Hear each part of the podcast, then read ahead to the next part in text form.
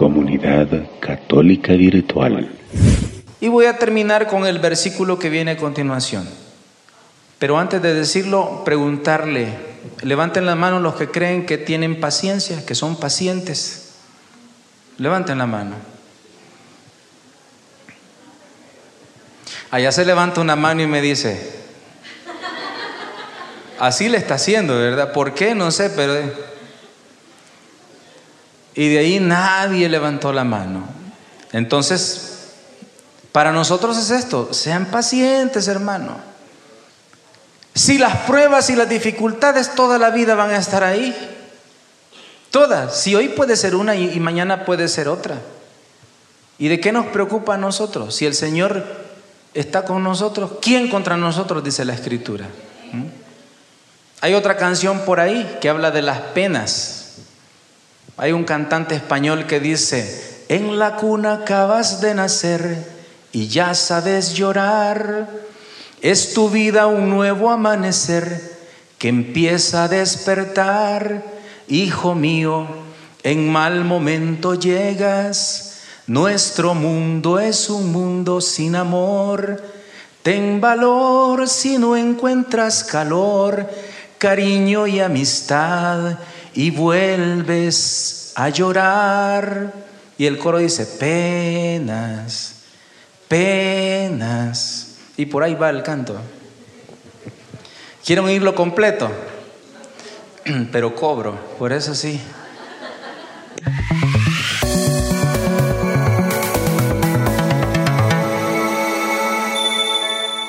Que es normal en la vida de los hombres y, de toda la humanidad, hombres y mujeres.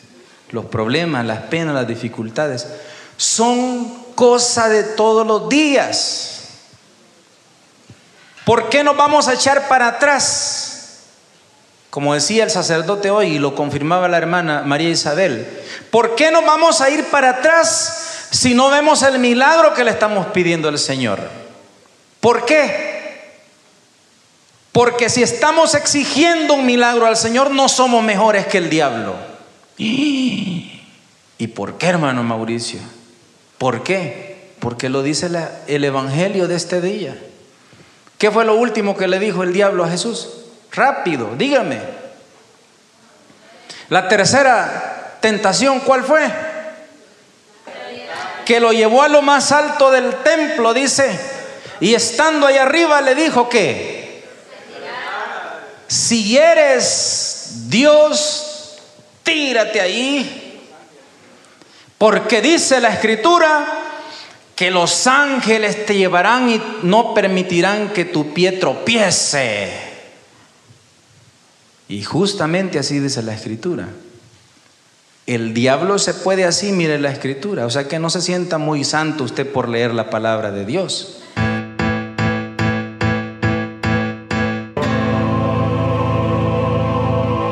Porque el diablo se la puede más que nosotros quizás.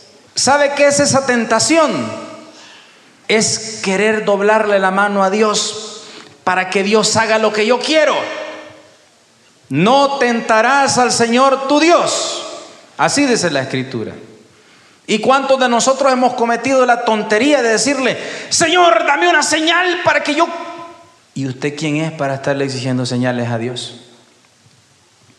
¿Quién soy yo para decirle, yo quiero ver, Señor?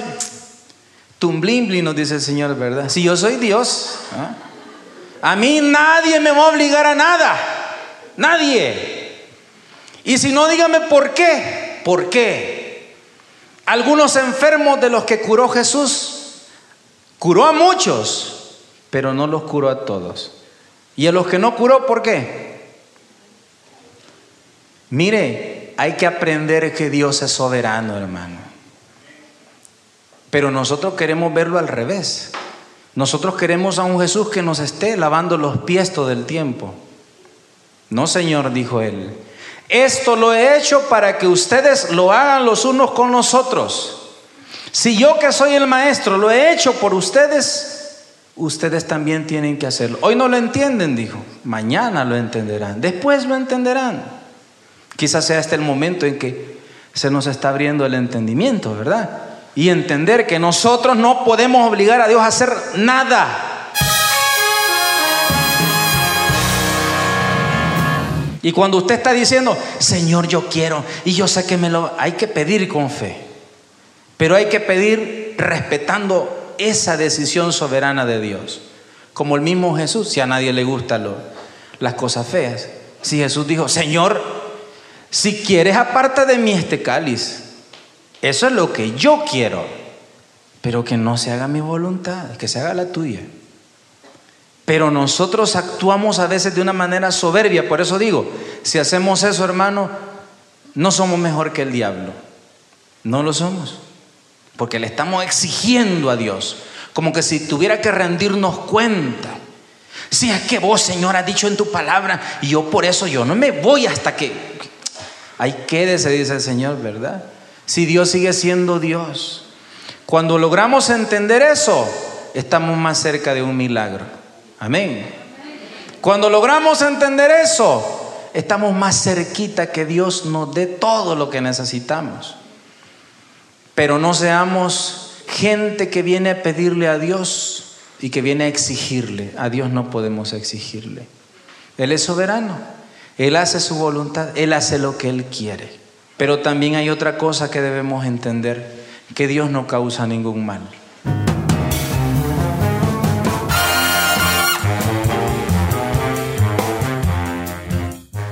Y no puedo decir lo anterior sin decir esto.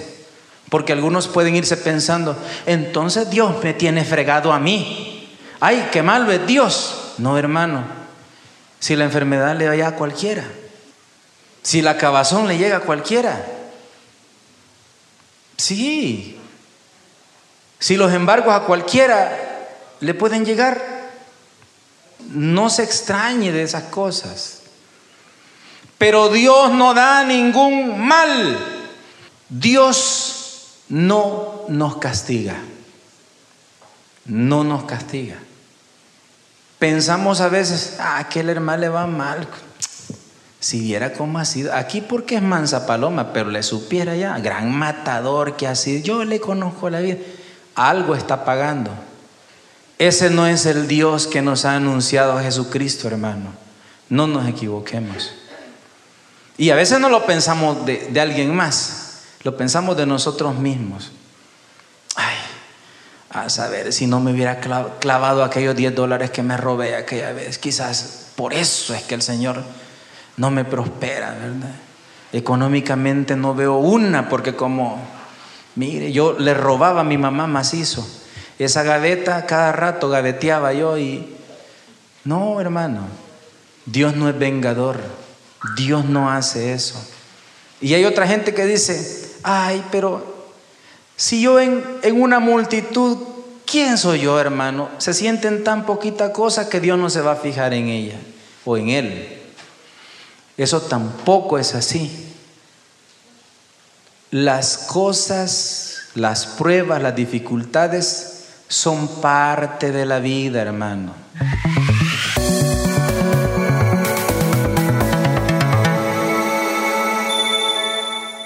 son parte de la vida.